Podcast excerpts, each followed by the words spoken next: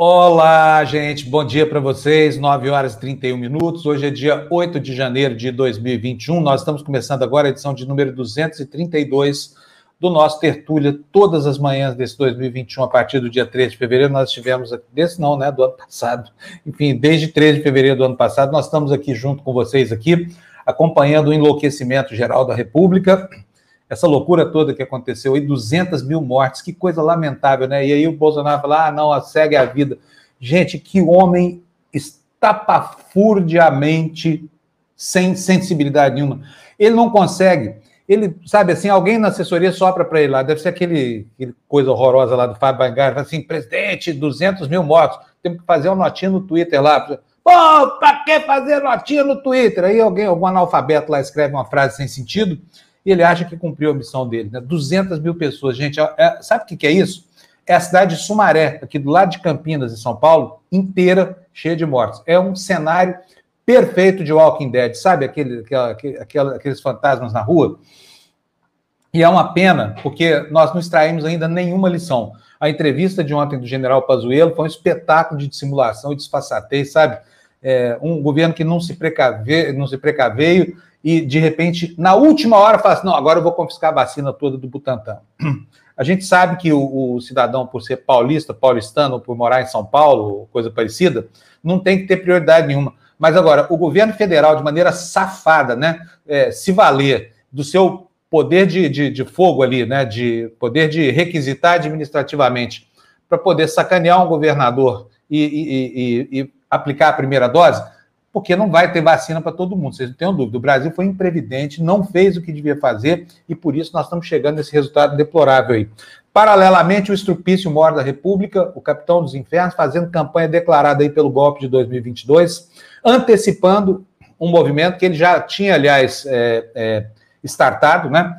E a gente aqui com notinha de, de Twitter de Rodrigo Maia falando: ah, tem que processar esse cara, ele é mais louco do que o Trump, essa coisa toda conversa fiada, Rodrigo Maia, você tem 58 processos, está com a bunda em cima de 58 processos e não faz nada, só faz nota de Twitter. Podia talhar aqui. Depois, né? Depois vão dizer assim: ah, mas eu devia ter feito dessa forma. Ah, no impeachment ele já era louco assim, já era, já tinha declinado a sua condição de fascista, né? Quando vem aqui chamar a memória de um dos maiores torturadores, o único torturador com sentença transitada em julgado do Brasil, para poder fazer elogios à tortura, pedir para grupo de extermínio da Bahia atuar no Rio de Janeiro. Este é Jair Messias Bolsonaro, capitão dos infernos, que usurpando as eleições de 2018 nos governa até hoje, vai nos governar, infelizmente, até 2022, se o Rodrigo Maia continuar achando que ser presidente da Câmara é só produzir nota no Twitter. Esse é o contexto de hoje do programa. Nós vamos ter um programa muito legal aqui. Nós temos Tárcio Genro, ex-governador. Tárcio Genro foi quase, foi quase tudo. Eu, eu nunca é, me esqueço aqui de que ele foi o, o, autor daquela tese de refundação do PT quando as coisas ficaram ruins para o partido, né? E agora sai com uma proposta de criação de uma frente esquerda que eu acho muito plausível, que deve ser considerada para enfrentar essa ameaça. E temos Márcia Tiburi também, que vocês conhecem, até dispensa apresentações, que vai defender uma chapa por sangue petista, como ela já tem feito aqui, Lula e Dilma, não sei o quê. Não sei se mudou de ideia também, vamos saber dela daqui a pouco, né? Vou dar bom dia aqui para minha companheira Mali Messi, minha chefa predileta do coração. Tudo bom bem, dia, Mali? gente, tudo bom? Bom dia, Mali. Olha, deixa eu dar bom dia aqui para a galera que já chegou aqui, Mali. Olha quem está aí, ó, estacionando o caminhãozinho dela aqui na porta do Tertúlia cedinho. A Érica chegou, está se anunciando aí. Bom dia, Tertúlia, bom dia a todos, bom dia, Gabi a nossa queridíssima Débora, que passa dias e noites nos alimentando aqui com informações. Débora, bom dia para você também, né? Boa sexta-feira. Rosali Serra, maravilhosa, baiana, mineira, mineira ou baiana, está lá em, em Porto Seguro, né? Aproveitando a vida lá, como eu estou aproveitando a minha aqui no litoral de São Paulo. A Érica está nos dando parabéns aqui pelas excelentes edições do Despertador, rumo aos mil views simultâneos. Muito obrigado, viu, Érica? Culpa de vocês, a gente faz o que vocês pedem, tá? Marcos Carvalho, dando bom dia para a gente, Júlio César Godoy, Valério Melo, Ulisses César e a nossa queridíssima californiana, a mulher que não dorme para acompanhar a TV Democracia. Heloísa, ó, boa noite para você aí na Califórnia, tá bom? Quero agradecer aqui, olha quem se tornou membro do nosso canal, gente, o João Pedro Finalmente, João Pedro, você lembrou de nós? Hã? Gostou, Demorou. Maria? Demorou, né? Demorou, né, João? Pode convidar o João, viu, Mali, para fazer entrevista com ele aqui no, no Tertúlio, tá bom? Olha, saudações aqui para os nossos entrevistados antecipadas, a gauchinha Débora Bene Schmidt, agora, né? Débora Carolina Schmidt diz: a Márcio e o Tarso representam o que o Rio Grande do Sul possui de melhor e mais digno. Não que nem o que temos aí agora, um melo negacionista e um leite covarde que é o menor mimimi de Minion Recuo. Fala sério, fala sério, né? Então vamos botar os entrevistados para dentro? Começando pela doutora Márcia Tiburi. Bom dia, Márcia, bem-vinda, professora. Tudo bem? Bom dia, Fábio. Oi, Márcia. Bom dia, bom dia. Tudo bom? Muito prazer em tê-la aqui conosco, viu? Prazer grande mesmo. Prazer para mim. Muito obrigada pelo convite. O ex-ministro, ex-governador, ex-tudo quase nesse país aqui, Tarso Genro, não é a primeira vez, já veio aqui, já brigou com a gente, já desbrigou, já fez as pazes, mas ele é bom de briga e a gente gosta dele aqui, porque ele, ó, né? Como é que vai o senhor, governador? Tudo bem? Bom dia, Fábio. governador. Um grande prazer Tudo estar com vocês, pessoas tão competentes e jornalistas tão preparados. E a minha querida Márcia, meu abraço também, meu prazer estar contigo aqui. Vou avisando para vocês que no final do Tertúlia, nós vamos ter aqui uma entrevista de 20 minutos com a Mônica Debole, foi feita ontem por mim e pelo Florestan Fernandes, e uma entrevista espetacular, vocês não perdem por, por, por assistir, viu?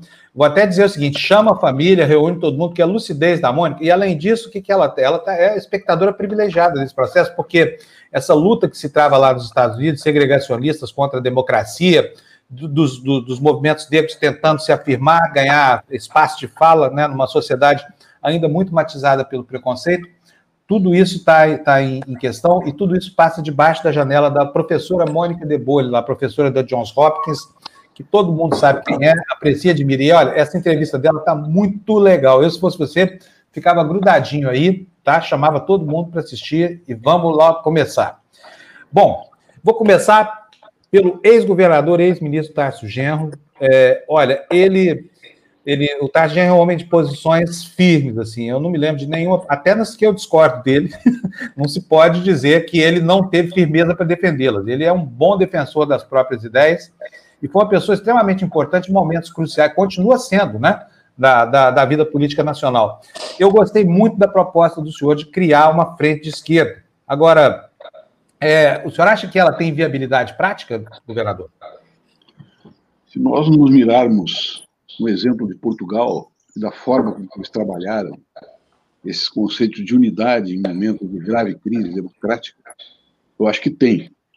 Mas é, é preciso uma postura, é preciso uma subjetividade aberta para que isso aí seja composto. Como é que eles fizeram isso em Portugal?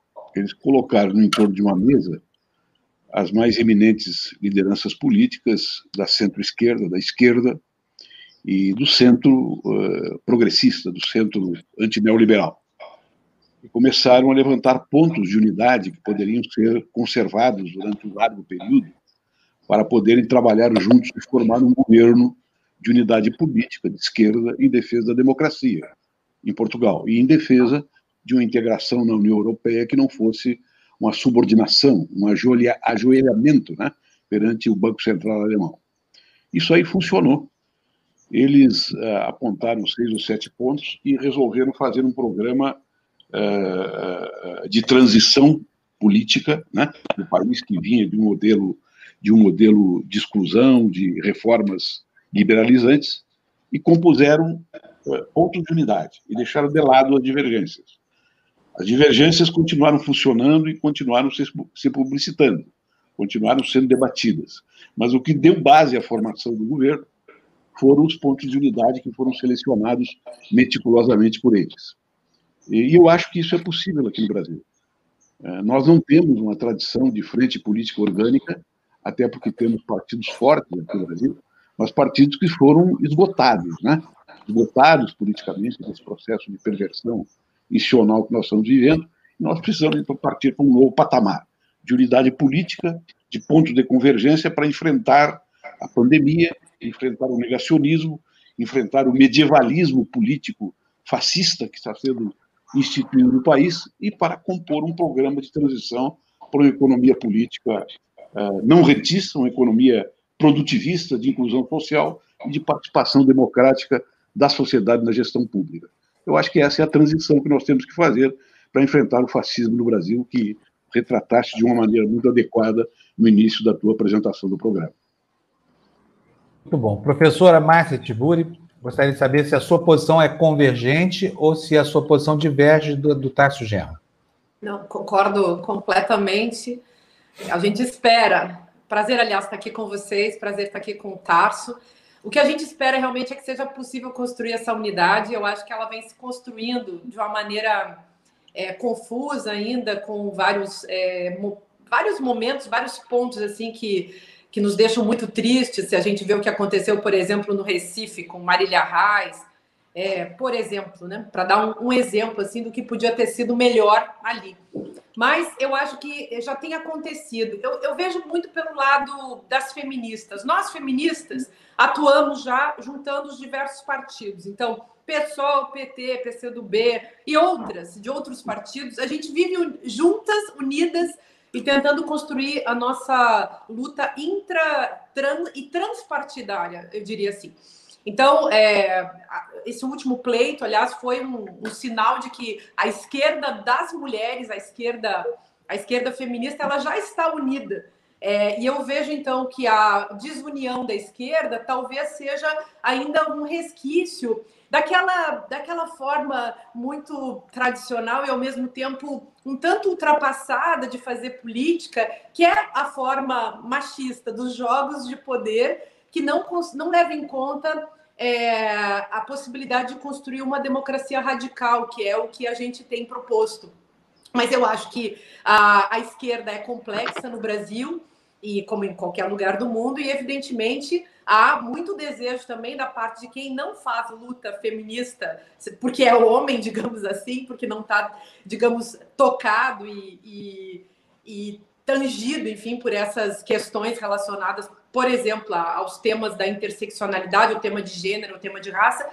Quero dizer, existem muitos homens na esquerda que não são marcados pelos preconceitos de raça e de, e de, e de gênero e que eh, desejam também apoiar a, a, as mulheres dentro desse processo, digamos, aqueles marxistas mais leninistas, porque escutaram o que Lenin disse né, no, eh, em relação às mulheres, que a luta de classes é a luta das mulheres, que a luta das mulheres é a luta de classes. Lenin já era interseccional nesse sentido de ser um sujeito que defendia a participação e a justa posição dessas lutas. E a gente pode colocar aí também, eh, evidentemente, a luta antirracista. Então, eu acho que a gente juntando tudo isso, juntando os partidos, juntando os movimentos, a, a tendência é que a gente vá chegar a uma, a uma construção é, institucional e é uma construção que eu acredito que também é orgânica, porque eu observo muito é, a subjetividade, é, observo os discursos, os processos de linguagem, é, como as pessoas transitam aí nas redes, o que elas dizem, como elas se posicionam, é, e acompanho muito essa, essa população que é muito importante, que é a militância e, e o sentimento e as, e as afetividades que transitam na, na militância. E eu acredito que, claro, as pessoas têm muitas opiniões, as pessoas têm muitos argumentos, mas eu fico observando para onde se dirige justamente a afetividade. E eu acho que essa afetividade que leva a uma união, ela ela está se construindo. E aí é muito importante que, é, a participação dos movimentos que são é, chamados é, de uma maneira absolutamente errônea, a meu ver, de identitários, porque eles vêm movimentando uma outra afetividade que eu acho que tende, é, a meu ver, tende a, a essa unidade, a construir essa unidade para 2022. Então, 2021 é um ano decisivo é, para fazer essa junção entre o que é uh, objetividade e institucionalidade, o que é jogo de poder e, uh, e o que é também subjetividade, afetividade, que, é, enfim, é o, o, elemento que constrói a luta, né? Que leva as pessoas para as redes sociais ou para as ou as ruas, né? E que é o que a gente está buscando hoje. Mali? É, eu, eu, é, eu queria. É, a Márcia está falando aí sobre essa unidade. Eu acho que é, a gente tem muito pouco tempo, porque 2022 está aí. é, eu, é, as pessoas é, é, uma questão, essa unidade agora é uma questão de sobrevivência de país. Se ela não acontecer, a gente já sabe o que vai virar isso aqui. Né? A gente está caminhando para um fascismo. É, todo dia, quem está na presidência tem uma ameaça e ele não fala da boca para fora. Ontem fez mais uma. Eu queria perguntar para o governador, é assim, eu sei que para homem é mais difícil, até não estou criticando não, mas homem é um, uma pessoa um pouco mais difícil de, de, de se entregar e, e de, de, vamos todo mundo falar a mesma língua. Tem essa coisa de macho, fêmea, a gente sabe como é que o Brasil foi feito. É, governador, qual é a maior dificuldade hoje para a gente formar uma chapa que fale a mesma língua para todo brasileiro durante todo esse ano? Porque a gente já está no prejuízo. É, antes de responder essa questão, que é crucial, eu acho que é bom a gente opinar, pelo menos, sobre como se forma hoje a opinião, como se forma a subjetividade, como se formam as consciências, né? como abriu essa questão a querida Márcia Tibu. Não se forma mais como se formava na sociedade industrial clássica, os seus partidos políticos relativamente estabilizados e representando classes sociais, grupos sociais articulados que desciam as suas mensagens de cima para baixo. Né?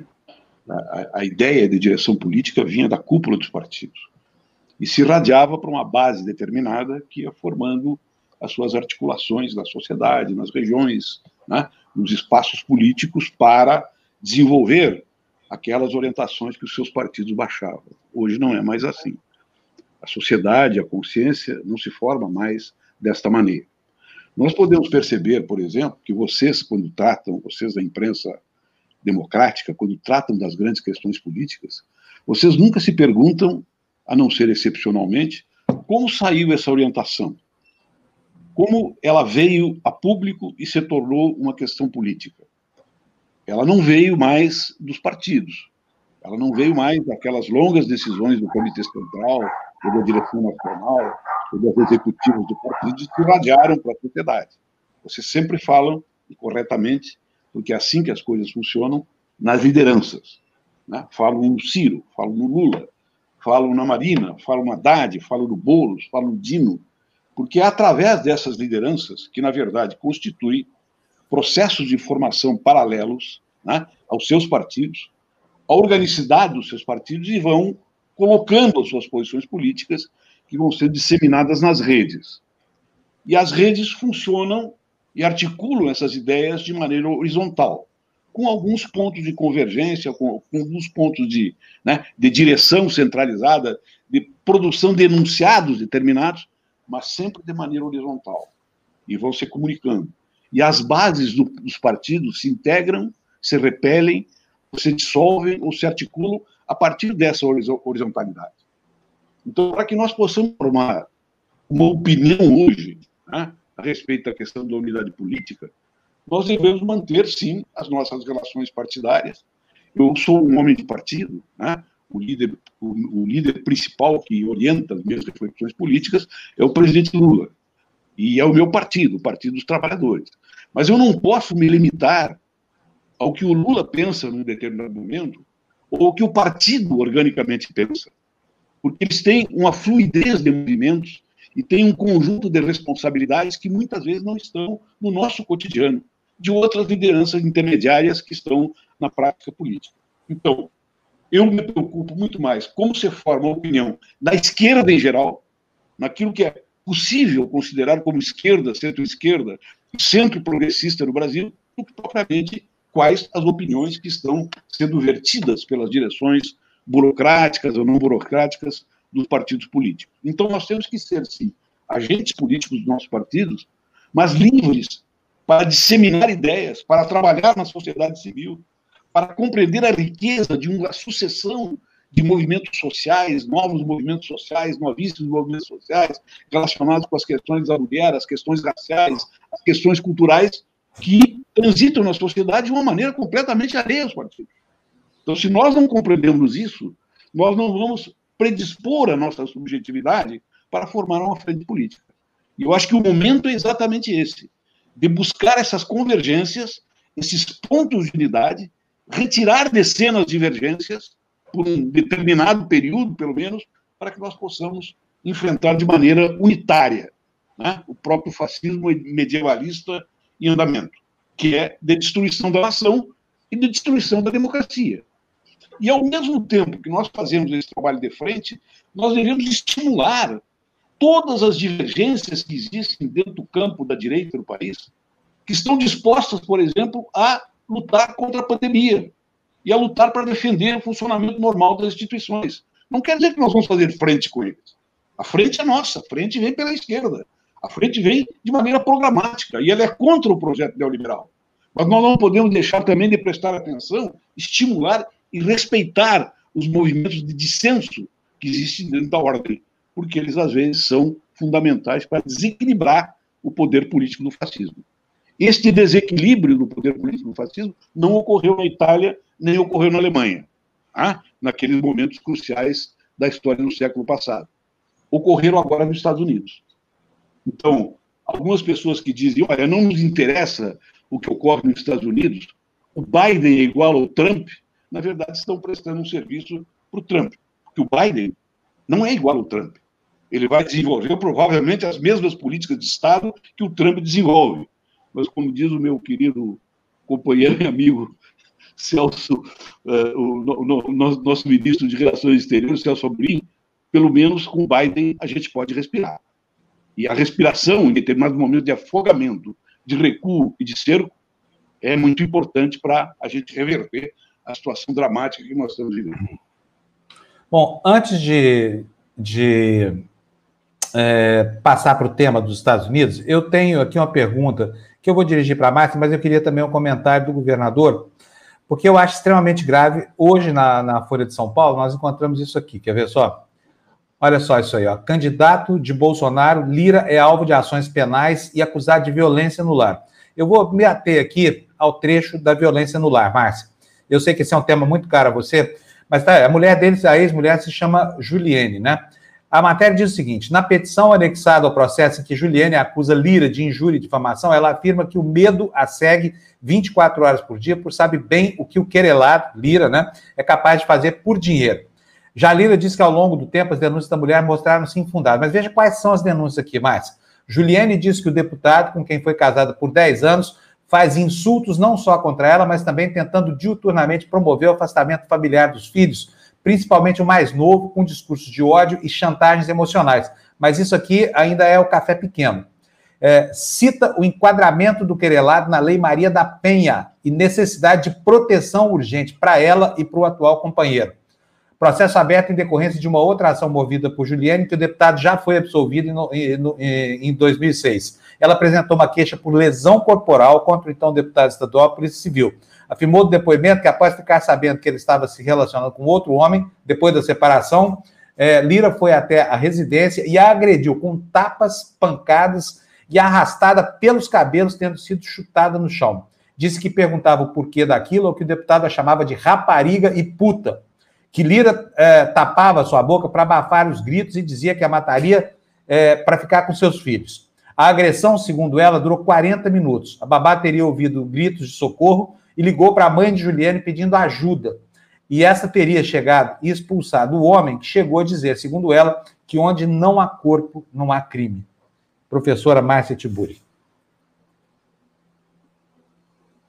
Ah, o áudio, o áudio, por favor. Ah, pronto, abriu. Fábio, não é, não é nem um pouco espantoso a, a violência contra as mulheres, que é chamada de violência doméstica, a violência praticada pelos homens contra as mulheres, que é chamada de violência doméstica, é uma constante cultural e ela é, enfim, é típica de muitos comportamentos. Então não espanta, não espanta que uma pessoa que tem esse tipo de posicionamento de extrema direita seja também alguém que possa produzir esse tipo de violência, porque a violência é, como eu estava falando antes, a violência é interseccional. Então, infelizmente, é, é muito provável que tudo isso é, é, acabe, acabe levando a um destino, a um desfecho dos piores. É, essa mulher é vítima, enfim, desse, desse homem nessa situação. Espero que ela seja protegida. O que a gente viu em relação a a juíza Viviane, que foi morta pelo marido com 16 facadas no Natal, e as diversas outras, né, que são é, mulheres, enfim, que cancelaram, que terminaram relacionamentos, e a gente pode até dizer que existe nesse momento uma onda é, de feminicídio que tem a ver justamente com esses cancelamentos, que isso é um fator cultural, o, o mundo da política não está livre disso, porque assim como existem jogos de poder na vida cotidiana e jogos de violência, esses jogos são uh, travados também na, na vida política. Agora, isso, a meu ver, é, claro, a questão do feminicídio, a questão da violência doméstica, da violência contra as mulheres é uma questão seríssima, que cresceu e avançou nos últimos anos, é, sobretudo a partir é, do, desse governo federal e da pandemia. A gente sabe que os índices aumentaram a 40% a mais de, de casos, pelo menos daqueles que são notificados, porque tem muita coisa que não é notificada, ou seja, existe muito mais estupro, muito mais espancamento, muito mais é, violação e é, muito mais feminicídio. Agora, o que eu acho que também nós precisamos discutir, junto com isso, é essa, esse machismo estrutural que saiu, digamos assim, do seu patamar é, é, convivível ou é, suportável, digamos assim, na, na sociedade. Nunca foi suportável pelas mulheres, mas, digamos, na opinião pública isso não aparecia. É, os índices também sempre ficavam mais silenciados. Agora está tudo à mostra e parece que há, sem dúvida, uma misoginia exacerbada que chega no extremo ao ao feminicídio. E isso tem a ver com, é, enfim, mil, mil questões que, que dizem respeito a, vamos chamar assim, a matriz de subjetivação masculina que é ligada à violência, isso aí vai para a política, mas eu acho que nós precisamos discutir isso também em relação justamente à violência política que as mulheres vêm sofrendo. Se a gente pensar no que sofreu a Manuela Dávila, a Marília Reis, que eu citei antes, é, nessas mulheres que foram candidatas é, nas mulheres, muitas mulheres foram candidatas, inclusive as mulheres negras candidatas, as mulheres trans candidatas, sendo que o Brasil, como todo mundo sabe, é um dos países que mais mata mulheres e que mais mata também mulheres trans, e que mais mata travestis, e que mais mata homossexuais. Quer dizer, mata todos aqueles que é, possam uh, se contrapor a essa, a essa heteronormatividade uh, que está lançada como verdade numa cultura patriarcal. Mas eu queria falar também, eu acho importante lançar isso, é que a gente viveu isso de uma maneira institucionalizada em nível de barbárie com o golpe de 2016, que vem sendo ah, esquecido e apagado por muita gente. Nós não podemos esquecer a nossa história recente. O que a Dilma Rousseff sofreu, ela que foi inocentada de tudo, quer dizer, ela foi inocentada de tudo, isso não adianta nada, mas ela é um exemplo muito importante da catástrofe é, que tem relação direta da catástrofe política e da catástrofe social, da catástrofe patriarcal, que tem relação uh, direta com tudo que vem acontecendo até hoje. Era preciso tirar Dilma daquele lugar que ela ocupava, e isso não, não aconteceu sem ah, os enunciados machistas, os enunciados misóginos, que eram fundamentais para convencer a opinião pública de que ela precisava sair daquele lugar. Quem venceu ali não foi, não foram só os canalhas, os cretinos, foram também os misóginos. Não foi só a mídia golpista, não foi só o judiciário cretino, foi também a misoginia. E isso é um fator muito importante na hora de construir uma produção, de produzir a subjetividade, que significa o quê? Produzir justamente jogos de linguagem que tenham apelação em relação às pessoas, em relação a, a, ao sentimento e à mentalidade, à opinião, é, em suma. Muito bom. Agora, é, governador, eu que para o senhor sobre esse assunto, eu, eu tenho um, um, uma, uma, uma outra questão, que é a seguinte: o, houve, houve no PT uma grande, um, um, problema lá dentro interno, porque a distribuição, segundo o partido, dos cargos na mesa para a composição da chapa capitaneada lá pelo Rodrigo Maia não contemplava o partido na interesse da sua, da sua importância. Agora eu pergunto para o senhor, estava para pensar em alternativa a essa aliança lá com, com Baleia Rossi? Eu também acho Baleia Rossi uma coisa assim, muito complicada, mas, pelo amor de Deus, que seja uma torturador de mulheres. É, é, um, é, um, é um tema empírico. Eu acho que nessa questão do Baleia Rossi, ou da formação de uma chapa é, própria da esquerda, tem que ser observada segundo os objetivos desse movimento. Porque o único princípio que está em jogo aí, na minha opinião, é não entregar a mesa para o Bolsonaro. Essa é a questão chave do processo político. Então, eu não tenho informações quantitativas e qualitativas para dizer se, se nós formássemos uma chapa, uma chapa de esquerda, somente com o PSOL, se isso não determinaria uma vitória do Lira, esse que nós estamos falando há pouco, é, no primeiro turno isso seria um desastre brutal. Se isso for verdadeiro, ou seja, se haveria o risco do Lira ganhar no primeiro turno com a formação de uma chapa de esquerda do PT com o PSOL, que foram os partidos que estavam arredios a essa unidade, eu acho que a decisão correta é apoiar a Baleia Rossi. Né? Se isso não for verdadeiro, como eu digo, eu não tenho é, é, dados quantitativos e qualitativos do exame das relações do Congresso. Se isso for verdadeiro, ou seja, se o apoio à baleia Rossi elimina esta possibilidade efetiva de nós termos na mesa o Lira, eu acho que o movimento está correto. Então, eu não estou em cima do muro, eu estou dizendo que isso é um tema prático, é um tema empírico, em que se joga apenas um princípio. E para verificar se esse princípio vai ser atendido ou não, tem que ter uma massa de informações que eu não tenho. Né? Mas eu acho que agora, como se deu maioria dentro da bancada do PT para apoiar o Baleia Rossi, eu acho que é correto que toda a bancada se unifique neste objetivo. Ou seja, votar no Baleia Rossi para eliminar a possibilidade de que a mesa fique nas mãos do líder. Então, é um problema político, né, típico desse tipo de, de base parlamentar que nós temos hoje, que é uma base fluida, né, onde tem 30% ou 40% ou 25%, sei lá, de, de, de, de, de é, parlamentar de todos os partidos que obedecem determinadas normativas políticas mínimas de dignidade parlamentar. Né?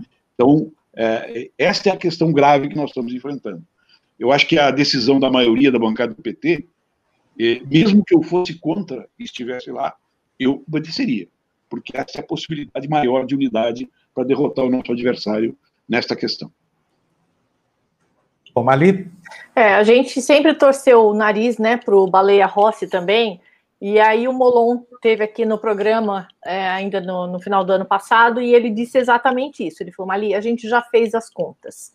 Se a gente lançar um candidato de centro-esquerda, o Lira está eleito. Então, aí não tem discussão. Não é a mesma coisa, né, governador, que aconteceu aqui na Câmara em São Paulo, que simplesmente o PT resolveu é, é, apoiar o Milton Leite para ter um lugar na mesa. Então, assim, a gente, quando a gente fala de política, a gente tem que ser responsável de ver os dois cenários. Lá em cima, Baleia Rossi era unanimidade. Aqui em São Paulo, o apoio ao, Mil, ao Milton Leite até agora ninguém digeriu e ninguém explicou de verdade o que é. Mas, enfim, fora isso, é, eu acho o seguinte: eu acho que é, é, eu não sei se não seria o caso, governador, de se chamar é, algumas lideranças é, entre vocês, porque a gente sabe que o que chega para a gente da imprensa é um, é um resultado de uma reunião e, e ela chega do jeito que tem que chegar, mas eu não sei se não seria a hora da gente deixar um pouco de lado é, o petismo, o pissolismo, o pedetismo, é, e, e, pedir, pelo amor de Deus, gente, vamos todo mundo falar a mesma língua, porque daqui a pouco a gente não fala língua nenhuma. A gente viu na mão da, de quem a gente está. Ontem teve uma coletiva do Ministério da Saúde em que o, o Pazuello calou a imprensa. Eu não sei por que quem estava lá não se levantou e não argumentou com ele, mas foi isso que aconteceu. Eu acho que está na hora de vocês que têm aí, que estão à frente de, é, é, dos partidos, se chamarem e, e falar, claro. nós estamos na roça. Quando é que a gente vai sair daqui? Eu acho que a, a solução né, da posição minoritária e contra a oposição de esquerda, democrática, socialista, progressista no Brasil, não vai ser solucionada com um só episódio. Nem o episódio do impeachment, nem o episódio da eleição uh, uh, em 2022. Porque se nós jogarmos tudo para esses episódios, não tratarmos das condições preliminares de sustentabilidade de um novo projeto, que só podem ser, só pode ser sustentado a partir de um mínimo de unidade popular e democrática, nós vamos ter uma reversão brutal, uma reversão muito maior. Vamos ver o comportamento que teve né, a Rede Globo, por exemplo, né, que foi uma espécie de porta-voz do golpismo aqui no Brasil, gerando uma série de fatos políticos, alguns verdadeiros, dentro das circunstâncias que ocorreram, a ampla maioria destinados, na verdade, a eliminar a esquerda e o PT do cenário político, retirar a candidatura Lula do cenário né, que eh, elegeu o presidente Bolsonaro. Esse trabalho feito pela Globo foi um trabalho de partido, né, naquele sentido da primeira internacional.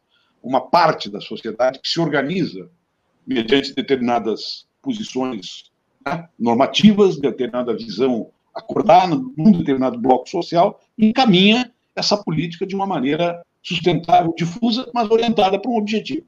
Qual era o objetivo? Era não permitir que o Lula fosse candidato e não permitir depois que o Haddad fosse presidente. Qual é o resultado desse processo? O resultado desse processo ele ficou é, sintetizado no editorial de um grande jornal brasileiro. Né? Ele disse uma escolha difícil, uma escolha difícil entre o Haddad e o Bolsonaro. E eles não vão pagar por isso, porque isso é um ato simbólico em determinadas circunstâncias históricas que foi acolhido por uma ampla maioria da sociedade brasileira, achando que o Haddad era um elemento perigoso e o Bolsonaro é o elemento mais sadio da disputa política que estava em curso. Qual é o resultado desse processo? O resultado desse processo é que ele deu certo. A esquerda, a centro-esquerda e o centro progressista são minoritários no país e não foram desarmados os mecanismos, os elementos de convencimento, de poder que resultaram nesta questão. Qual é a posição do Bolsonaro nesse aspecto? Ele regateia com as reformas. Ao mesmo tempo que se compromete em fazer as reformas. E esta é uma expectativa verdadeira da classe dominante brasileira, que vê no Bolsonaro a sua própria face.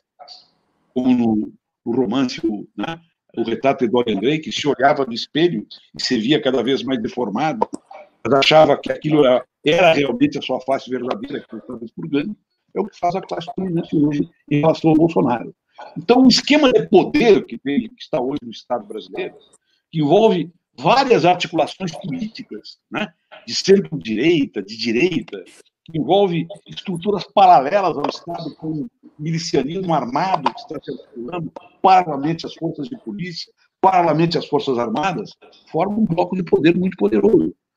Então, se nós não respondermos como vai se dar um enfrentamento preliminar para desarmar esse esquema de poder e nós possamos progredir de novo em direção à democracia, ao Estado de Direito Social, né, a, a, políticas públicas de coesão social, a política de, de combate à desigualdade de bloqueio do fascismo, não só estatal, mas societal, que hoje envolve todo, toda a nação brasileira.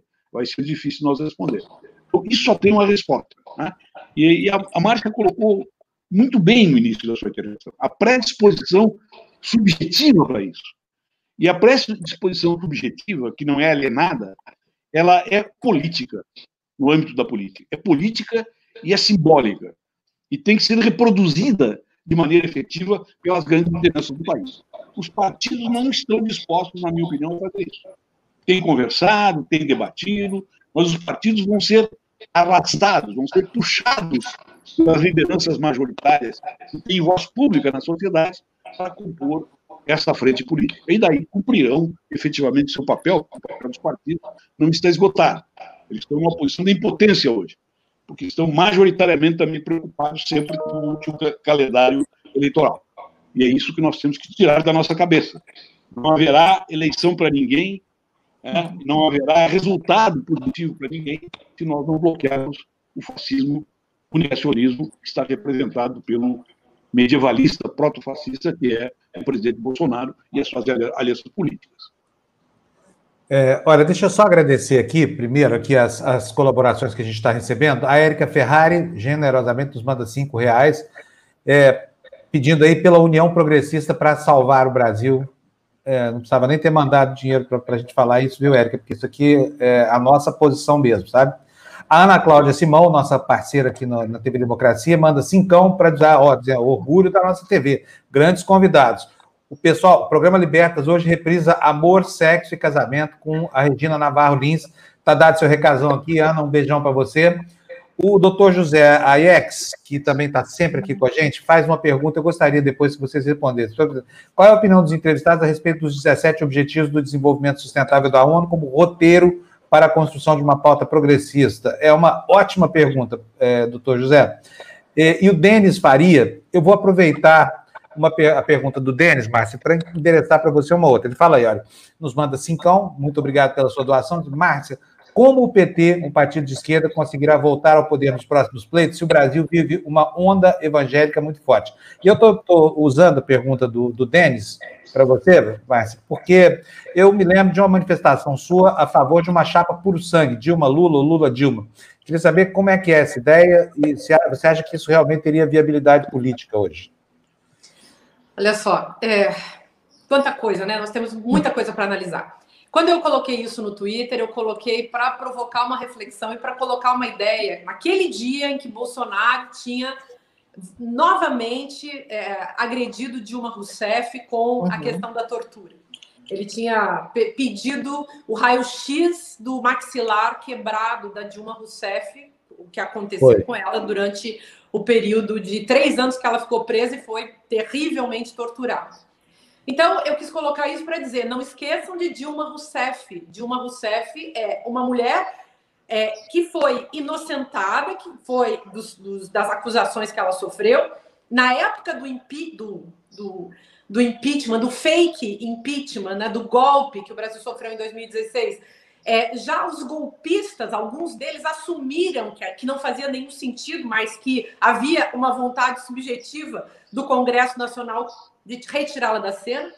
Queria lembrar também, porque eu li um dos comentários aí, alguém falou assim: a Márcia sempre defendendo. É, como é que ela falou? Os nichos. A pessoa falou assim, os nichos. Não estou defendendo o nicho, não. Se vocês estudarem o feminismo, vocês com, com rigor, vocês vão descobrir que as mulheres são uma classe social. Leiam Silvia Federici, por exemplo, leiam as feministas. Vocês vão descobrir que as mulheres são uma classe social e que a luta das mulheres é uma luta de classes.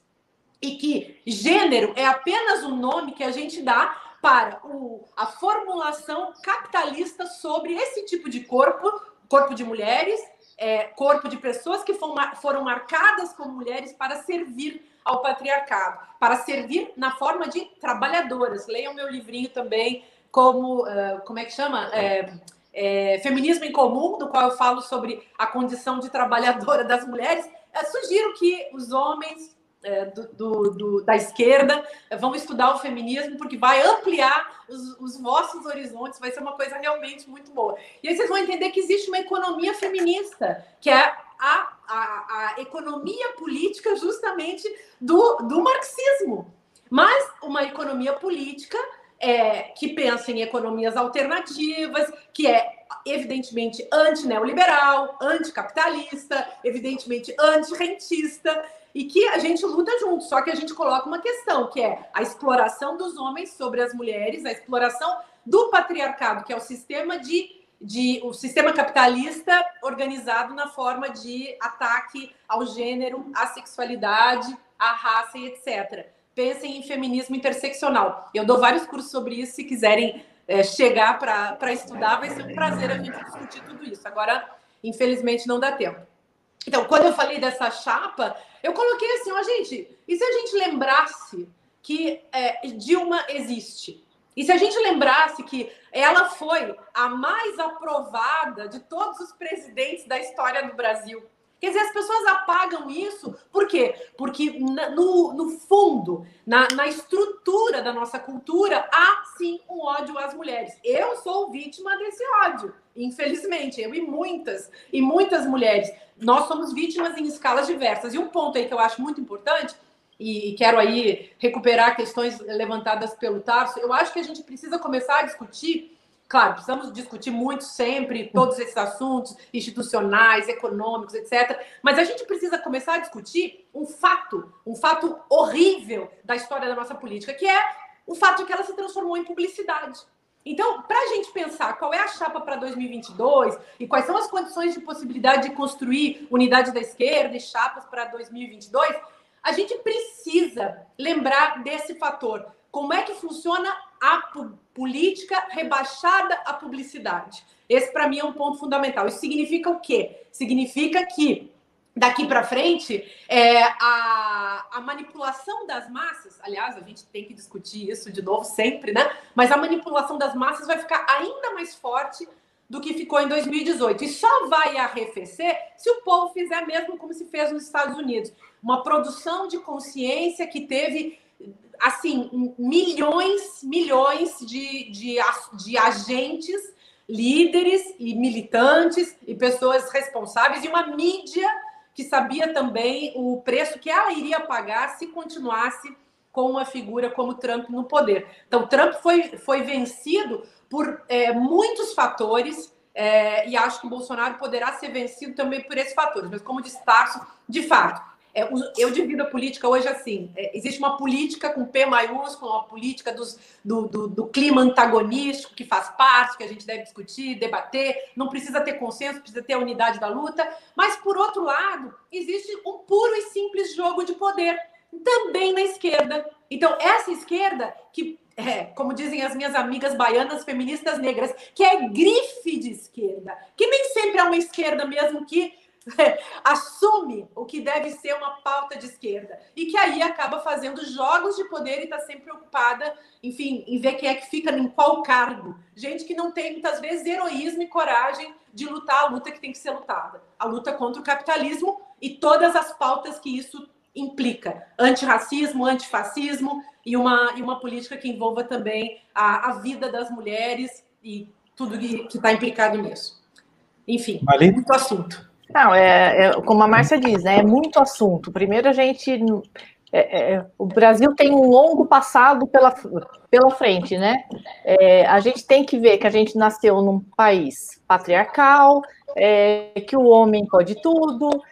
Enquanto a gente não não furar essa bolha, vai ser difícil. Eu, eu a Márcia estava falando aí do episódio da Dilma, né? E, e a gente vê que, que aconteceu com a Mali? Parou a Mali ali. A internet, de vez em quando, traiçou a gente. Vou tocar daqui enquanto a Mali não vem? Bom, é, é, governador, eu preciso tocar no tema dos Estados Unidos lá, porque assim, eu fiquei muito assustado com aquilo, não achava que a gente ia, que a gente ia ter uma cena como essa, né? Gente, malucos lá nos Estados Unidos invadindo o Capitólio de repente para tentar forçar aquilo que as urnas disseram que deve acontecer com a democracia americana, que é sem dúvida nenhuma uma grande pode discutir tudo, inclusão social, mas, mas enfim, é uma democracia bicentenária, 240 anos lá de história de democracia, não é possível que um louco de pedra igual esse Trump ia desafiar essas tradições todas que estão tão arraigadas né, na, na, na vida, na cultura americana. Eu quero saber como é que foi que o senhor viu isso e qual é o, o saldo que isso pode ter aqui para nós. Saldo ou quais, quais são os prejuízos que isso pode trazer uma vez que né, já houve aí a utilização dos símbolos para construir uma mensagem de, que é uma ameaça, a ameaça do golpe que está sendo preparado para 2022. Queria saber que, como é que o senhor viu isso lá nos Estados Unidos. O, toda a ordem, toda a ordem jurídica, né, seja ela democrática, não democrática, seja ela uma ordem jurídica mais republicana ou menos republicana, ela sempre é composta de dois universos. Um universo é o universo normativo, o universo das leis, o universo da Constituição, da funcionalidade que essas leis e essa Constituição têm na vida social. Ao lado dessa ordem tem uma ordem concreta, paralela, que são os poderes difusos na sociedade, através do poder econômico, do poder da criminalidade, do poder de instâncias obscuras de, de produção de ideias, de políticas, de empreendimentos que concorrem, né? que se integram e também, às vezes, repelem esta ordem normativa. Um país democrático, tem uma constituição legítima, ele é tanto mais democrático quanto mais a ordem normativa, a ordem jurídica puder absorver essa ordem paralela, que são as relações reais de poder. Ponto. O que, ocorreu nos Estados Unidos? Os Estados Unidos trouxe para dentro da sua, da sua, do seu território jurídico, da sua jurisdição constitucional, a ordem paralela, a ordem concreta que ele difunde no mundo, que é a ordem da violência, do ataque, do armamentismo, da ocupação territorial, da luta contra movimentos de libertação nacional, apropriação de postos né, é, é, de petróleo, controle de energia fóssil, que é uma ordem que não respeita absolutamente nada a ordem interna jurídica da democracia, como nós aprendemos, mais evoluída do mundo.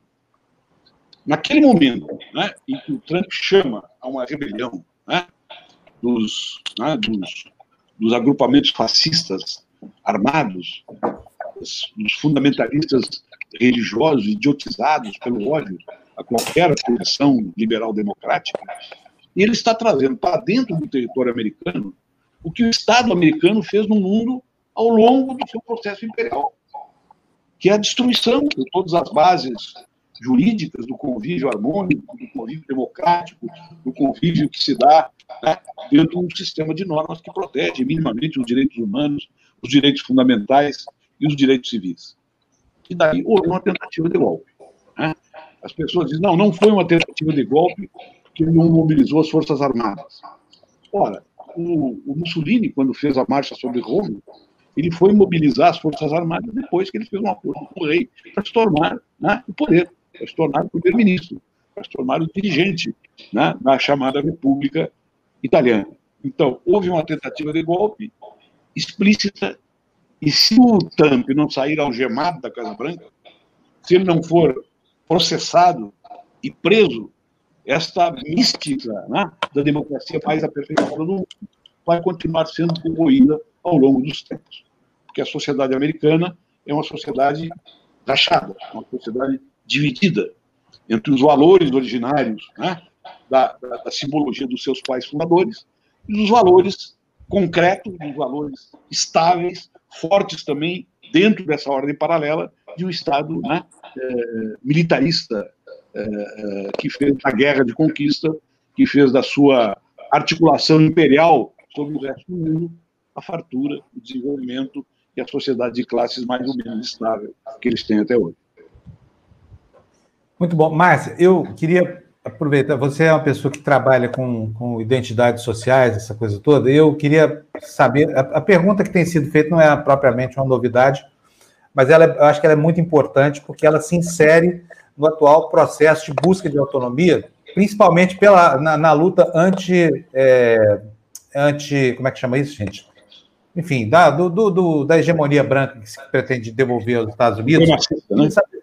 É, supremacista, desculpa, que disse as ideias, as ideias vão ficando escassas, a memória vai ficando rasa. Mas é o seguinte, porque a, a, pergunta é essa: e se fossem negros invadindo o Morro do Capitólio? O que, que você acha que teria acontecido?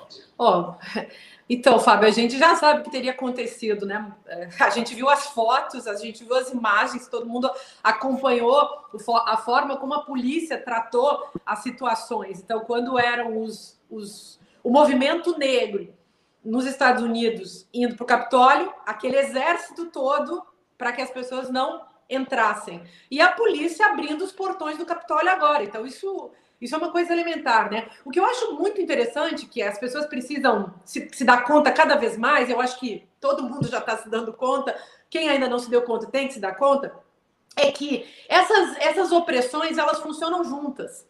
Então, se fossem as mulheres também entrando ali, ia ser terrível, como é para os negros. Se fossem é, qualquer, quaisquer outros é, grupos heterodenominados de minorias políticas, embora sejam maiorias populacionais, seriam denominados dessa maneira. Por isso que eu falei antes também que eu acho que é muito ruim a gente trabalhar com o conceito. No Brasil, esse conceito está deturpado é, quando se fala de identitarismo. Ora, o supremacismo branco, é, a branquitude e o supremacismo branco já são, assim como o homem branco, é, engravatado, de paletó, enfim, esse, isso já é uma identidade. E é a identidade hegemônica que deu certo no poder até hoje, a que tomou o poder. E tomou o poder às custas de quê? Às custas de fazer uso de violência para se manter no poder. Tomou o poder pela violência, pela violência simbólica, ou pela violência física, ou pela violência dos, dos jogos, e se manteve no poder através da violência. Por isso é tão importante também manter o racismo, o supremacismo branco, a branquitude no poder, para manter o capitalismo no poder, para manter o patriarcado no poder. Deixa eu falar uma coisinha sobre o, sobre o patriarcado, além do que eu já falei, porque é, na, na pergunta que foi feita antes, eu não toquei na questão da religião. Quando vocês analisam uma figura, o plano de poder de uma figura tipo o dono da Igreja Universal do Reino de Deus, o Edir Macedo, vocês vão olhar os discursos do Edir Macedo e o projeto do Edir Macedo, ele se coloca naquele lugar do, central do patriarcado. Ele é o sujeito do culto do macho. Ele é o macho a ser cultuado. E todos os pastores junto com ele. Bolsonaro se coloca nesse lugar é, no qual o, o macho e a, a, sua masculinidade, o seu masculinismo, o seu machismo, inclusive o seu machismo histérico e grotesco, se coloca como um capital. Ontem, é, e a gente vê isso acontecendo na, na, nas igrejas, o discurso desses, desses pastores é um discurso sempre machista, masculinista, grotesco, e é um discurso que se capitaliza justamente por isso. Da mesma maneira que Trump se capitalizou, Bolsonaro se capitalizou e muitos outros desses tiranos fascistoides que estão aí pelo Brasil afora. Eu tenho escrito muito sobre isso, sobre essa questão do ridículo político, do grotesco na política. Nesse meu livro atual, que é recente, que é o Turbotecno, macho, nazi, fascismo, eu coloquei que esses elementos eles começam a ter um novo, é, um, um, um, novo poder, digamos assim, uma nova intensidade, eles são usados de maneira tecnológica. Então, para Bolsonaro, não basta ele fazer cacaca e, e fazer porcaria e dizer é, racismos e, e machismos, ele também tem que fazer tentar coisa que para ele não é fácil, porque ele é um homem de feições delicadas, por mais que os, os nossos chargistas tentem mostrar assim o lado o lado nosferato dele, o lado vampiresco, Conde Drácula, como já se fazia com o Temer, é, o lado zumbi, que é que faz parte dessa performance, ele é um homem que tem feições delicadas, para ele é muito difícil parecer um baita, baita macho, como a gente diz lá no sul, né? Ele não é um cara com feições e com um tipo, mas o que, que ele faz? Ele usa arma, para sinalizar, para fazer esse convencimento pela violência. Ele fala uns palavrões bem grotescos, né? Ele diz, ele começa a falar alguma coisa e, e logo ele parte para uma baixaria, e tudo isso tem a ver com o tentar se,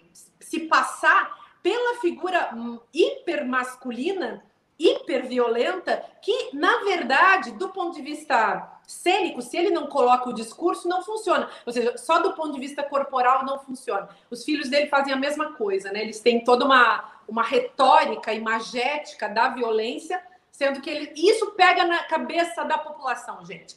E aí, podem olhar, é, no discurso religioso, no discurso político, no discurso judiciário, é um discurso sempre machista, capitalista, da branquitude, o discurso, enfim, do supremacismo branco, que é o supremacismo dos homens brancos. As mulheres, né, nesses jogos de poder, sempre vão ser secundárias e inessenciais. O máximo que elas conseguem fazer é como essas deputadas cafonérrimas que tem aí no Brasil, que ficam se submetendo a esses, a esses machos, como disse a Mali, a esses machos ridículos sendo ridículas igual a eles, mas sempre na posição de apoiadoras menores. Isso, enfim, pobres coitadas, né? São mais umas dessas figuras que nos dão vergonha alheia. Olha, eu quero agradecer muito a ambos. Foi uma ótima entrevista de, de, vocês dois aqui, muito elucidativa, tanto do ponto de vista da abordagem política e da conjuntura, quanto da abordagem da questão identitária e dos problemas geopolíticos aí, né, decorrentes dessa loucura que, que assaltou o planeta. Então, vou dar um minutinho para que vocês se despeçam aí. E só lembrando que daqui a pouquinho nós vamos ter a Mônica de Bolha aqui, tá, gente? Tem entrevista super. Aliás, viu, governador, mas não, vocês não deveriam perder essa entrevista da Mônica, porque está muito legal mesmo. E agradecer também ao Rogério Ferraz pela doação de cinco reais aí, está dando, tá dando parabéns pelo debate, análises muito interessantes. Aproveito aí a, a generosidade do Rogério para pedir para você também, ajuda a TV Democracia, a gente vive disso, para continuar esse trabalho aqui, a gente depende da sua doação e da sua boa vontade. Sabe assim, quando você vai num país lá da Europa, que você passa e tem aquela banquinha de jornal que não tem ninguém olhando, você pode abrir a tampa, tirar o jornal, não pagar nada? Aqui é mais ou menos a mesma coisa. O conteúdo é gratuito, mas custa para a gente produzir. Então, por isso que a gente fica insistindo aqui, por favor, se vocês gostam, acham que merecemos, façam uma doação. Faça como você faz com um músico no metrô, joga uma moeda que a gente vai catar com prazer. tá bom, gente? Olha só, é, vou começar é, pela Márcia, depois Tarso Jean, que abriu a entrevista. Márcia, sua despedida. Então, quero agradecer muito e quero sugerir às pessoas que leiam o 18 Brumário, de Luiz Bonaparte, de Marx. Leiam esse livro e lembrem sempre da relação da política com a tragédia, com esse paradigma trágico e o paradigma da farsa. Então, o que aconteceu nos Estados Unidos, o que vem acontecendo no Brasil há tanto tempo, tem a ver, o que aconteceu anteontem nos Estados Unidos, essa invasão do Capitólio por aquelas figuras tem a ver, é, de fato, não é um golpe, no sentido dos golpes que os Estados Unidos dão em outros países. Mas é a cena farsesca, é um golpe fake que tem um profundo efeito. Já é um sintoma, mas é no círculo vicioso também produz um um tremendo, um profundo efeito na mentalidade, na sensibilidade das pessoas. Então, não é pouca coisa o que aconteceu lá, por mais que os americanos estejam todos muito felizes com o fato deles, de que eles conquistaram agora o Senado, os democratas conquistaram o Senado. Gente, a democracia é um regime de forças antagônicas e o fascismo é parte integrante das democracias que deve estar sempre sob controle. Nos Estados Unidos se perdeu o controle, no Brasil se perdeu o controle. Então, se a gente não retomar o controle a partir de limites institucionais muito bem colocados, se a gente não retirar do poder essas figuras, nós não temos futuro. É, quero dizer tudo isso para dizer, por fim, fora Bolsonaro, prazer estar com vocês. Um grande beijo para Tarso, para Mali, para Fábio para todo mundo que estava aí trabalhando. Beijão. Obrigado, Márcio. Foi um prazer gigante ter você aqui. Nós vamos prazer te incomodar é muito. Vamos. É muito bom ter você. Tem é, muito é, assunto ainda. É. Tchau, tchau. O, governador, então, a sua palavra, a sua despedida. Meu abraço a, a todos vocês. Obrigado pela oportunidade. É uma felicidade sempre compartilhar com a Márcia é, ocasiões como essa, que a gente aprende muito, ajuda na nossa formação e também na nossa formulação política. Eu quero dizer que, eh, na minha opinião, vocês estão fazendo um trabalho plural, um trabalho maravilhoso, um trabalho que é, ao mesmo tempo, ascendente e contraditório. E essa contraditoriedade da luta política hoje se expressa na grande tarefa que todos nós, brasileiros, democratas de esquerda, democratas progressistas, temos, que é formar uma frente política para derrotar o fascismo, o negacionismo e o medievalismo odioso que se instalou no país a partir do golpe contra a presidenta Dilma. Um abraço a vocês e aqui sempre à disposição. Muito obrigado a ambos. Fizeram da edição de hoje uma edição muito. É, uma edição histórica do nosso programa. Obrigado por vocês, Márcia e governador. Pois é, gente, só que não acabou. Tem mais, né, Mali? E eu vou aproveitar essa, essa folguinha aqui para agradecer a Suzy, que nos mandou 10 reais aqui, para dizer que agradecer por essa entrevista que ela considerou maravilhosa com ambos, Tarso e Márcia. Muita lucidez. Dá vontade de a gente ficar a manhã inteira, né, gente? Ouvindo eles, né? Infelizmente, as coisas têm que ter tempo para. A, finitude dar sentido, dar o sabor das coisas, né? O Rogério Ferraz também, né? Como eu já disse, deu, mandou cincão aí para a gente, para nos elogiar. Muito obrigado por ambas as coisas, pelo elogio e pela, e pela sua contribuição, tá bom, Rogério? E a Vera Lúcia Nazari também surgiu aqui agora com uma doação. Cadê, cadê, cadê? Deixa eu ver. Eu aqui de um lado e a general lá do outro, aqui, cada um duelando com o outro para ver quem põe mais. Vera Lúcia mandou 10 reais para nós de um super sticker e nós vamos devolver seus 10 reais agora em boa informação. Vocês já tiveram hoje né, duas, duas cabeças brilhantes aqui na, na, na política, na, na, crítica política, na filosofia, essa coisa toda. Mas vamos falar agora da dona Mônica Debole. Enquanto você é, pensa aí se deve ou não virar membro do nosso canal, tá? Eu, se fosse você virar membro do canal, se você não quiser virar membro, apenas assine o nosso canal aí, se inscreva, porque assim você recebe as notificações e ajuda a divulgar, porque a gente está fazendo um esforço enorme aqui para, enfim, emulsionar a discussão política no Brasil, porque a gente tem a pretensão de atuar proativamente para que a democracia não seja solapada por esses malucos que estão aí mandando nós, o capitão dos infernos e toda essa caterva aí, aproveitando a palavra do Vila, né, Mali? E, Exato. enfim. Mali, você não viu a entrevista da Mônica Debolho ainda, né? Ainda não. Ontem. Eu e o Florestan, a gente é, pegou aqui à tarde, porque a Mônica mora em Washington, para ela é muito cedo lá, ela tem a vida super atribulada lá. Mas olha, foi brilhante. Então vamos, gente, prestem atenção, sabe? Avisem aí os vizinhos, fala assim, chega lá em cima do. Alô, gente, olha só. Tem uma entrevista boa agora lá na TV Democracia. E, não percam. Não percam. Rosali, muito obrigado. Tertúlia especial, muito bom. A Rosali é rigorosa. Quando ela acha bom é porque tá bom mesmo, né? E, e a Érica também, hein? Olha, a TT está dizendo para nós aqui, dando bom dia, falando, fala sensacionais. Você vai gostar da Mônica também. Vamos lá, Mali? Vamos lá. Bom, sobre o que falamos eu e Florestan com a Mônica Debur? Falamos sobre a crise americana e sobre a repercussão disso no Brasil.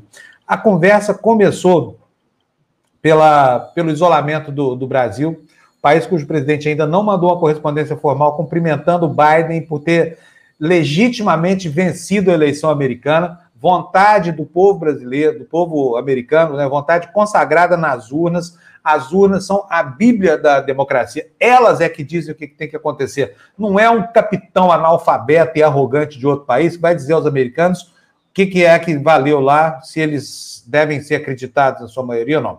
Então, começamos falando sobre isolamento. É algo que vai custar muito caro ao Brasil. Segundo a Mônica De Bolle, a memória dos americanos é longa isso não vai ser esquecido é, por aqueles que, que vão tomar posse no dia 20 de janeiro. É, as coisas que têm sido ditas pelo presidente brasileiro não vão ser esquecidas, porque ainda que o Brasil hoje em dia tenha um certo isolamento diplomático em relação ao resto do mundo, o Brasil ainda é a maior economia da América Latina.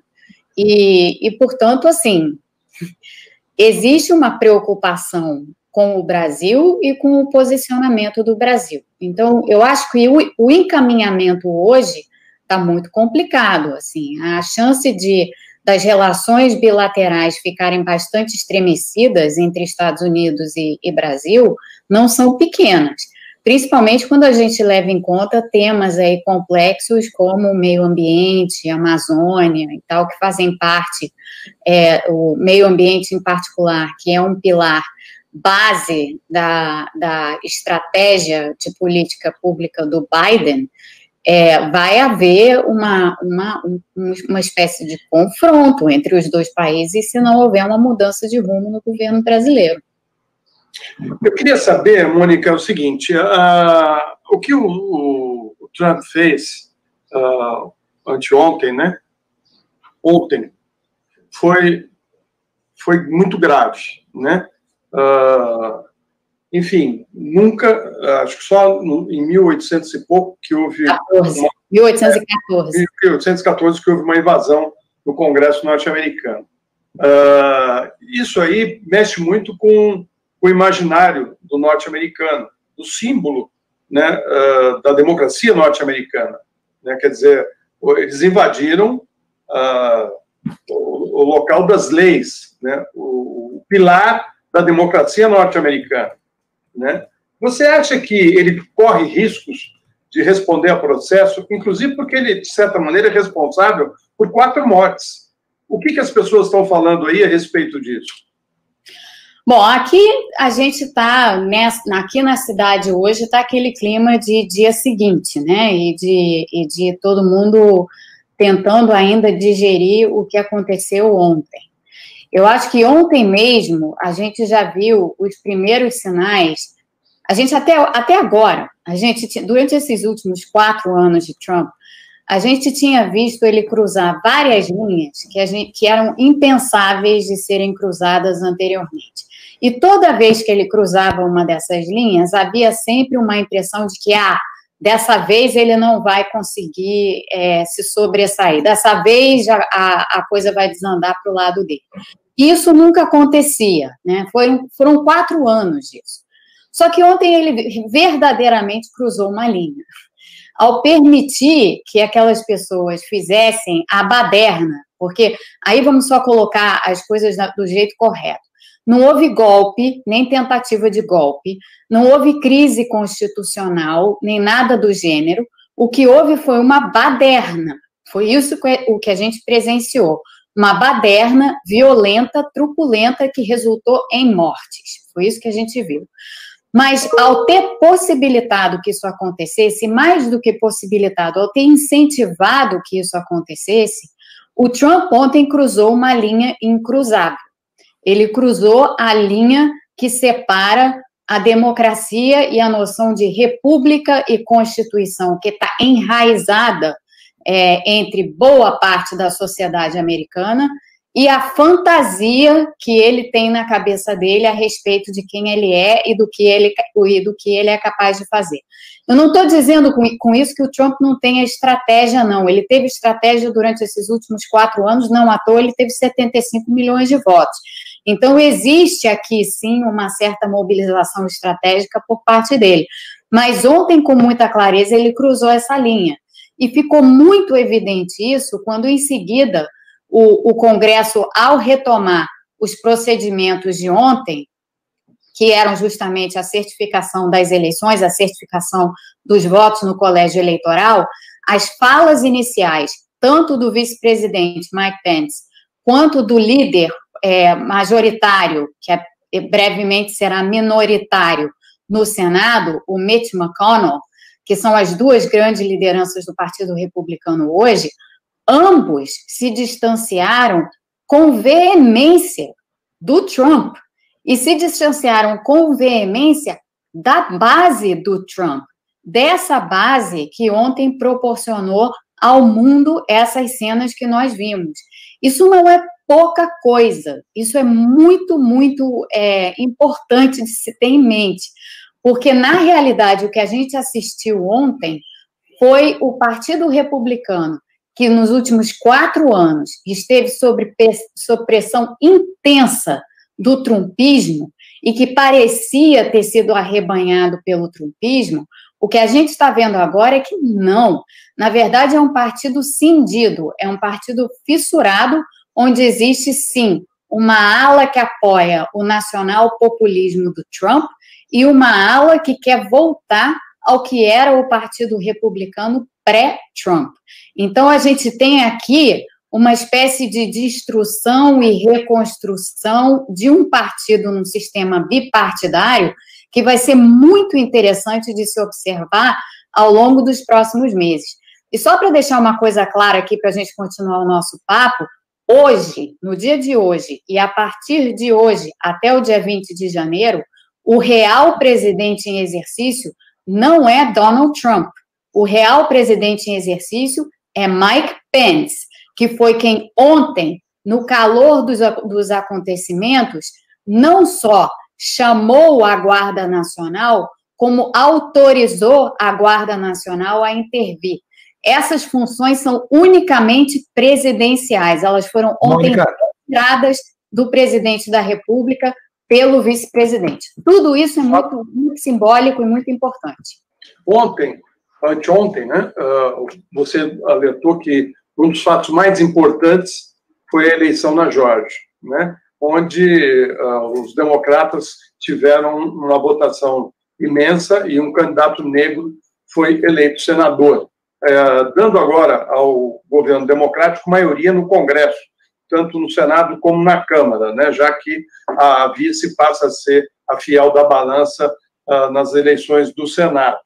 Uh, o Biden, ele nunca empolgou muito, né, ele não tem muito carisma, ele é um homem com perfil conservador, um político mais tradicional dentro do, do, do, do Partido Democrata, mas ele só chegou à presidência graças a um grupo uh, de, de, de, pessoas progressistas dentro do Partido Democrata, né, que uh, acabaram alavancando a, a, eleição dele. Você acha que ele vai uh, manter compromissos com esse grupo progressista do partido, né, com Sanders, com a Angela Davis, com o movimento negro, e isso vai ser uh, colocado em prática também nas relações internacionais?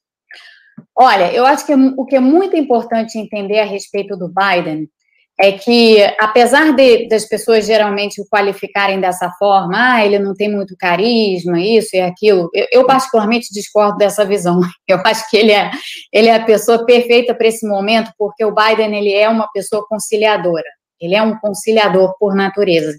E um conciliador tem um estilo diferente. Um conciliador não é um populista. O Trump é um populista. Então, quando a gente faz o contraste entre Trump e Biden, são, assim, frutos de árvores completamente diferentes. É, um chama atenção, o outro não, porque ele é conciliador.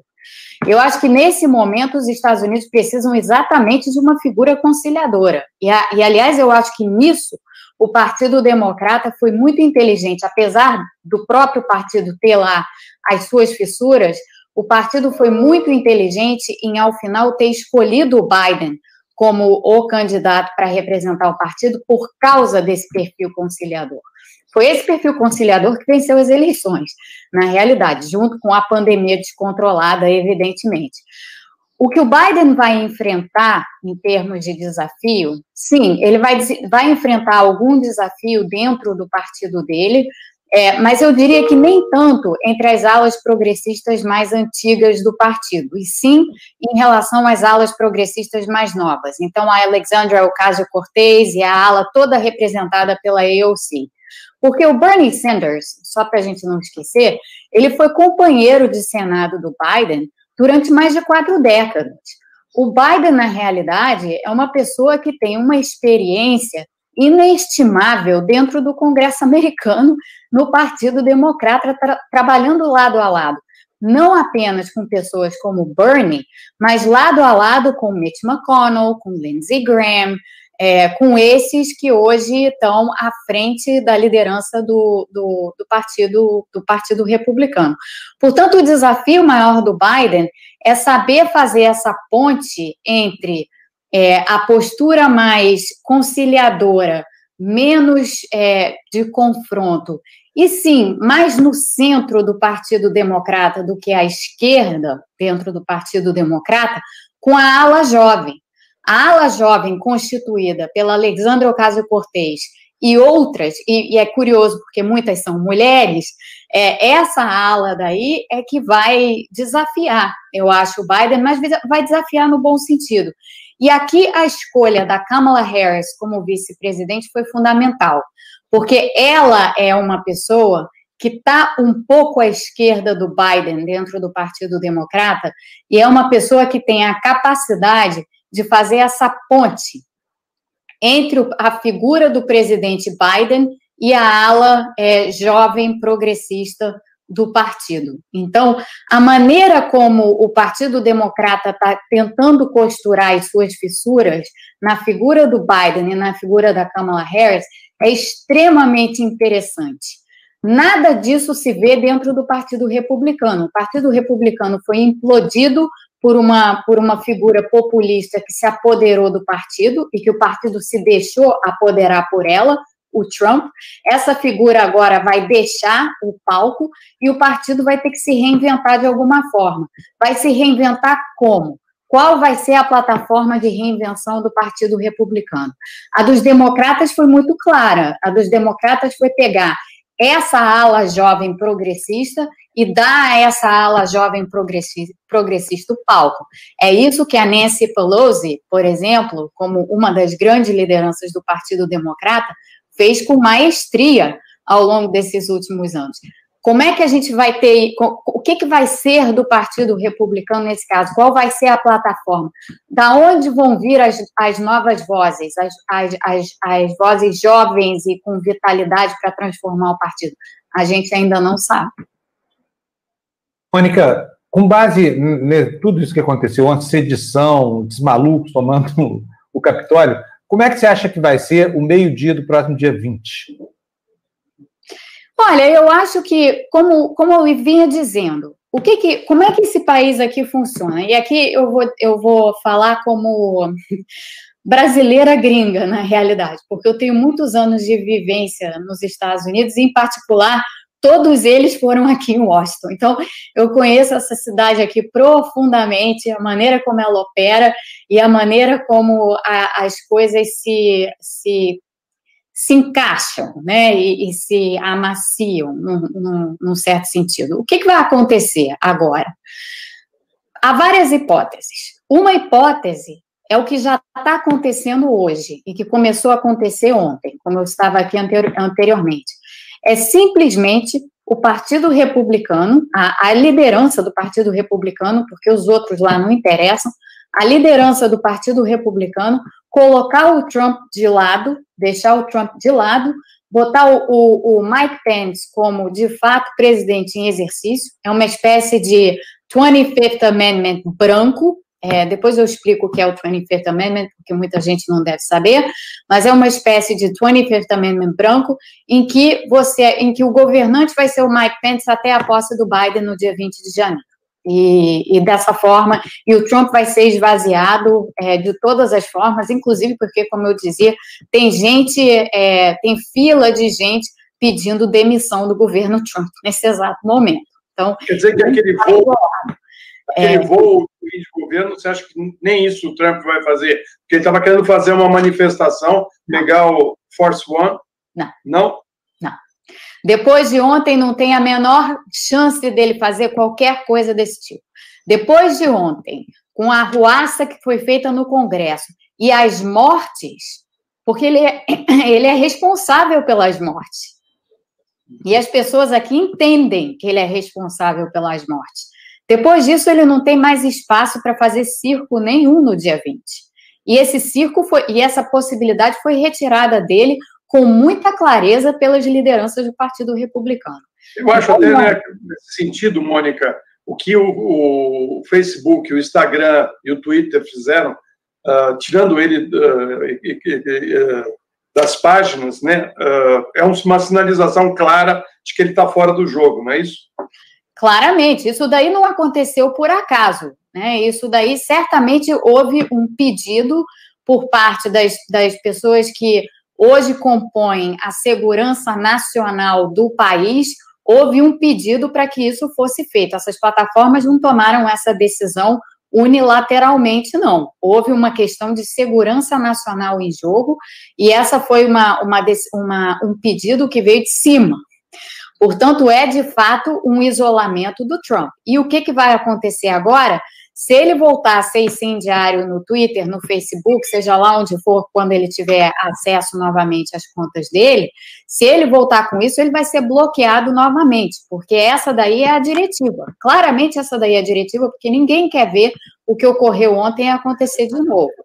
Então, o, o, a lição que se tira disso é a seguinte: de hoje até o dia 20, o Trump não vai ter mais o espaço que todo mundo achava que ele fosse ter, não vai mais fazer o circo que todo mundo achava que ele fosse fazer, porque simplesmente puseram uma, uma tampa em cima do Trump.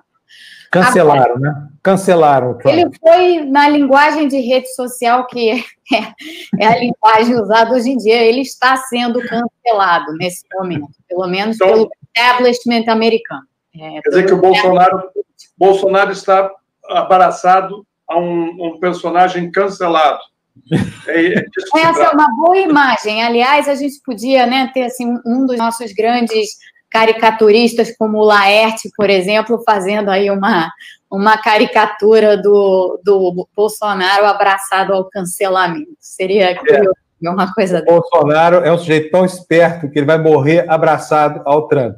Os dois se afogando nas águas da insanidade. É algo inacreditável. Mônica, sua janela deve ser valiosa nesse momento. Eu adoraria estar aí para ter essa paisagem que você está tendo aí, viu?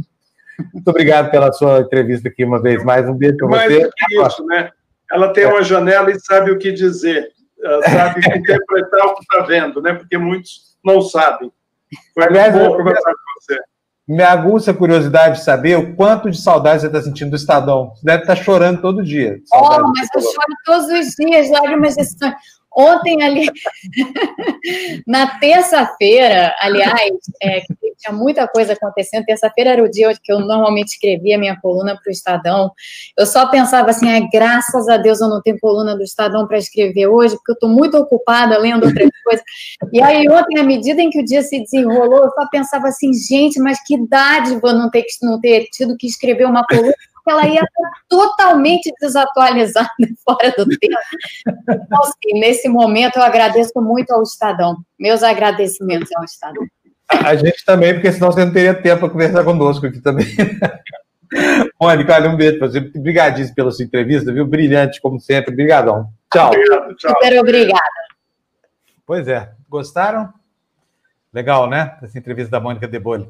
Mali gostou tanto que já está querendo colocar no nosso site, né, Maria? Não, eu acho que essa, essa entrevista, a Tiburi e o Tarso tem que estar tá ali na, na, na, front page, porque ela, ela é muito lúcida, né? E assim, ela está ali do lado, e a Mônica, a gente sabe que é, é liberal, né, Fábio? Né? Tem gente falando, ai, a Mônica é uma liberal. A Mônica é uma liberal, gente, ela é uma liberal. Mas eu acho que a Mônica, assim, como todos nós queremos um país de volta.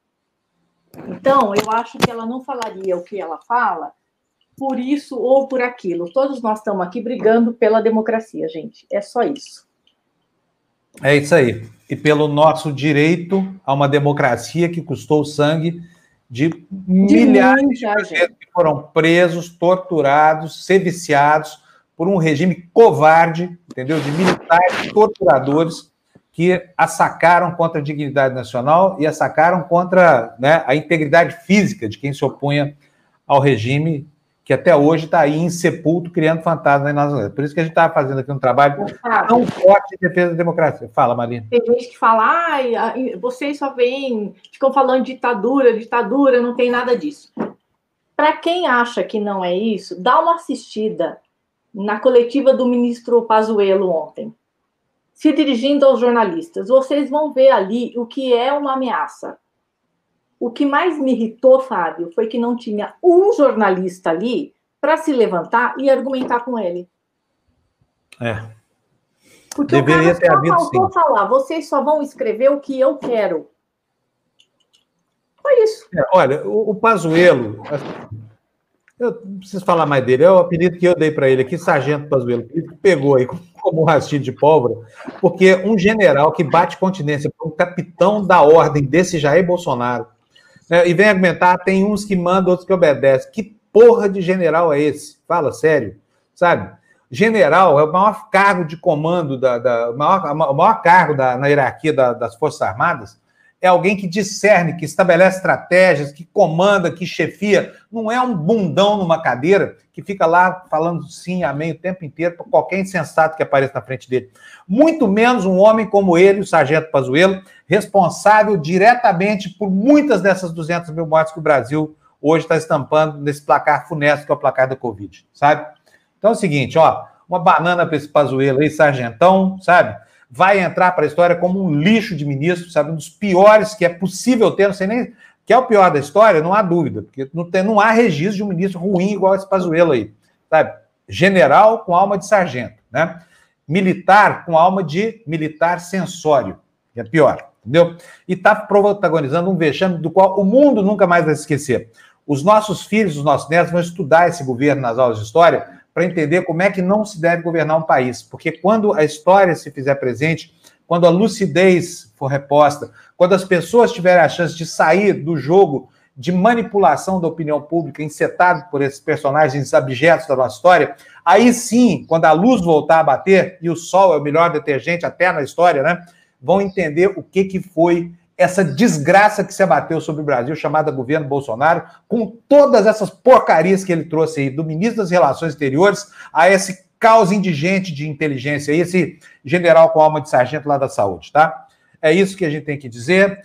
Bom fim de semana para você. Tomara que não aconteça nada nesse fim de semana no país, porque a gente precisa do Brasil inteiro, né, Maria, é, para chegar aqui. Fábio, você viu que o Santo Cruz já se manifestou, né? Sobre no, no, a fala do, do Bolsonaro ontem sobre 22 ser pior do que aconteceu nos Estados Unidos. Ele disse que os militares não se prestariam a um golpe. Vamos rezar para que isso se confirme, né, gente? Porque ainda é. tem gente que vale a pena ouvir nesse país. É. Vamos nessa, Mali? Vamos, vamos cestar? Vamos para a praia? Que eu agora vou botar gente. o meu, que nem diz o Zeca aqui, meu companheiro, vou botar minha, meu sungão asa delta e olha, só vou incomodar agora, daqui até segunda-feira, os peixinhos do mar, tá? Porque eu vou eu, pescar. Olha, eu tô com uma inveja danada desse Fábio, viu, gente? Ele sai daí e senta na praia, viu? É assim a vida é, dele agora. É. Mas olha, tem que falar, eu acordo quatro e meia da manhã todo dia. Então, essa hora eu já tô com o meu expediente cumprido, né, Maria? Posso ir, chefe? Pode ir, pode ir. Mas a TV Muito... Democracia continua, viu, gente? Tem sextou hoje, tem muita coisa, tem, tem o tem programa da Ana com a Regina Navarro, tem muita tem coisa. Lelê. Tem Lelê? Não, Lelê não tem hoje não, Lelê só semana que vem. Só semana que vem? Mas quem é que vai dizer para a gente onde é que nós vamos parar? Um país louco como esse, talvez as cartas do tarô da Lelê sejam a melhor maneira de prever o futuro, né? Afinal de contas, Não, a nossa loja. Eu falei com a Lelê ontem, eu dei uma folguinha para ela até semana que vem, porque o oráculo está muito nervoso, gente. Ela volta. O oráculo está nervoso, né? Quer dizer que a culpa é do horário, do oráculo, né? É. A Miriam me elogiando aqui, vou até ler aqui, porque é bom um autoelogio, é um autoelogio, um elogio a mim, assim. Aí, Fábio, parabéns pela coragem de falar. Devemos dar nomes aos dois, Bolsonaro e Pansuelo. Adorei esse apelido aqui. Pansuelo, Miriam, que legal. Eu não vou chamar de Pansuelo, não, tá? Porque eu